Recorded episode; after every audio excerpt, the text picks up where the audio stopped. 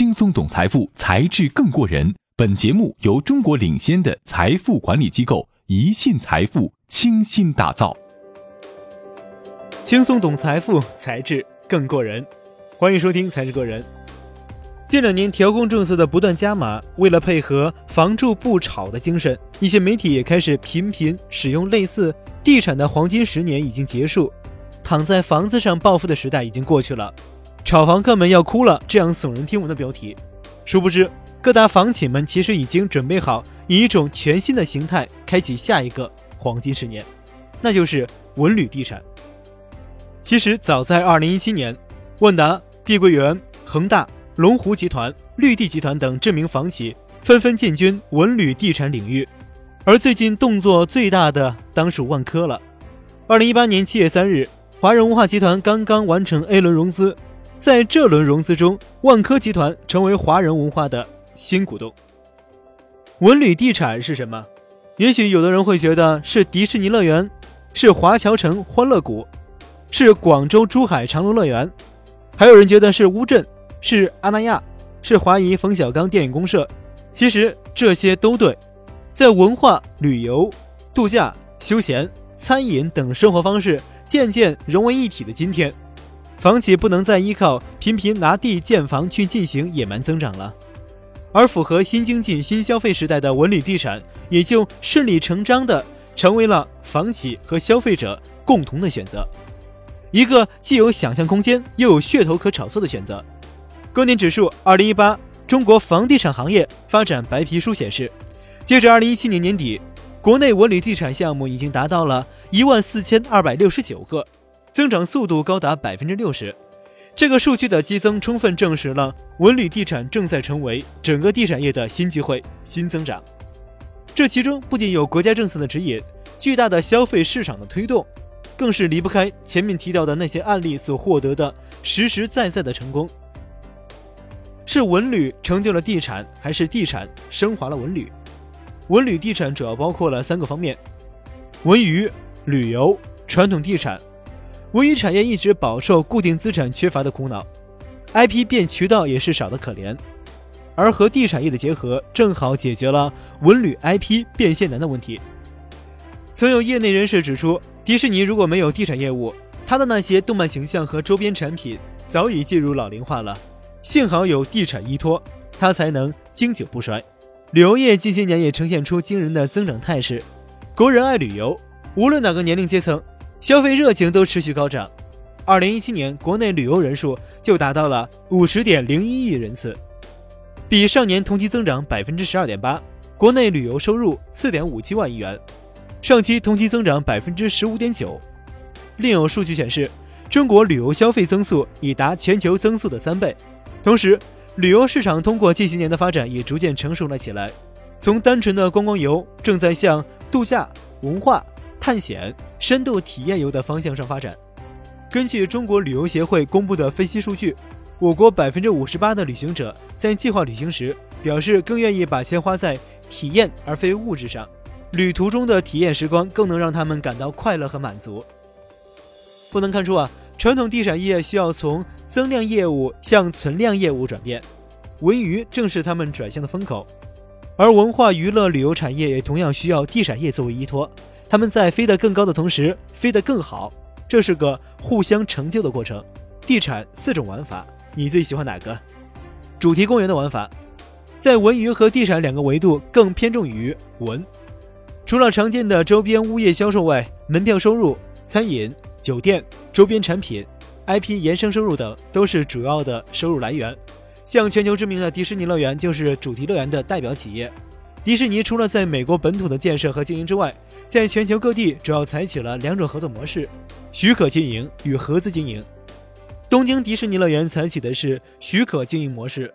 整体项目是由日方投资，项目权益也掌握在日方手中。美国华特迪士尼公司将 IP 资源的知识产权提供给日方，收取相关的许可费收入。这样做是与园区总体的营业额挂钩，而不与经营利润挂钩。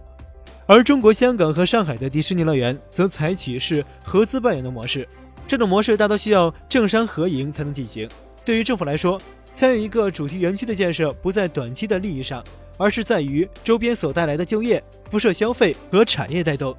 国内的主题乐园虽然看起来热闹，也有他们的不足，例如缺少大 IP，缺少专业运营机构，盈利能力偏弱，过度投资与圈地开发房地产的趋势日益严重。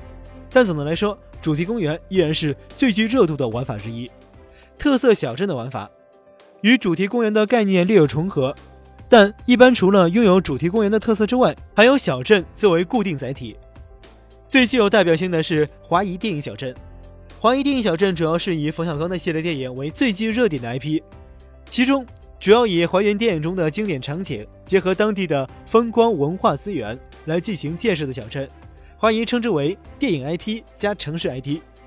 这其中的代表项目就是位于海口的观澜湖华谊冯小刚电影公社，如今已经成为海口的标志性景观。除了年接待游客外，还为《非诚勿扰》《一九四二》《芳华》。唐山大地震等电影提供了场景搭建和拍摄配套服务。仅仅2018年春节期间，就接待旅游人口达到20万次，首次令海口的旅游人口超越三亚，可见特色小镇的吸引力之强大。除了自然人文景观的特色小镇外，还有较为成功的文化小镇乌镇。作为戏剧小镇加世界互联网大会的举办地，乌镇也因其具有强烈文化特色而吸引着全国游客。都市消费地产的玩法。如果动辄几十亿、上百亿的主题公园、特色小镇的玩法是重玩法，那么以主题商场为中心的商圈形成的城市文化综合体，例如室内娱乐中心、室内小型主题乐园、家庭娱乐中心等等，都是都市消费地产的轻玩法。目前这样的项目在一线城市比较多，可复制难度小，通常周围结合了写字楼、艺术创意区、餐饮零售中心等一站式文化休闲娱乐场所。是文旅地产的重要组成部分。销售型文旅地产的玩法，虽然各种主题特色商业的玩法眼花缭乱，但最终的目的只有一个：销售。依托于湖景海滨、山野园林等自然风光的高端住宅，依然是文旅地产销售最好的部分。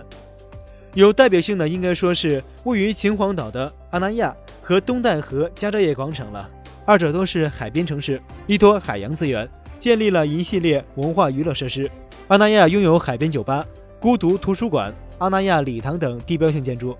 佳兆业则依托海湾，打造了集娱乐、养老、旅游、住宿、购物、会议于一体的海边度假小镇。销售型文旅地产令业主由原先的单一的购买居住型不动产，变为具有多种服务功能的特色文旅项目，由销售导向变身营销导向。新项目拥有多重功能，可谓文旅地产的一大亮点。文旅地产带普通投资者玩吗？虽然文旅地产玩法众多，前景看好，被赋予了开启下个黄金十年的重任，但还是有一些问题，例如严重依赖自然资源、低质量项目众多、缺乏规模效应、基础设施落后、配套设施不完善等，行业洗牌也因此逐渐拉开了序幕。但即使如此，瑕不掩瑜，文旅地产行业的机遇依然大于挑战。但问题是，在房地产行业逐渐转向存量的今天，文旅地产的这杯羹，投资者如何才能享用得上呢？按照投资者之前一贯的投资方式，只盯住宅市场去疯狂置业购房肯定是不行的。但文旅地产动辄几十亿、上百亿的投资，普通投资者远远够不上这个门槛儿。在这种情况下，只有一种投资方式能对普通投资者敞开大门，那就是房地产投资母基金。房地产投资母基金通过先投资到五到十个子基金，再间接通过这些子基金投资到多个地产项目中去的方式，做到了降低投资门槛、分散投资风险、优化投资回报，并且早在住宅地产的火爆程度下降之前，就有很多慧眼识珠的高净值人士通过这种方式。投资到普通人难以投资的物流地产、养老地产、商业地产、共享办公地产等非常具有前景的地产项目中去。文旅地产也是如此，只有通过房地产母基金的形式，才能让普通投资者享受到这场地产盛宴。新时代新经济已经到来，房地产投资的形态也需要常变常新，不再单打独斗的买房置业，而是转向房地产母基金。投资到这个时代最好的项目，才是未来投资房地产的最佳途径。没有之一。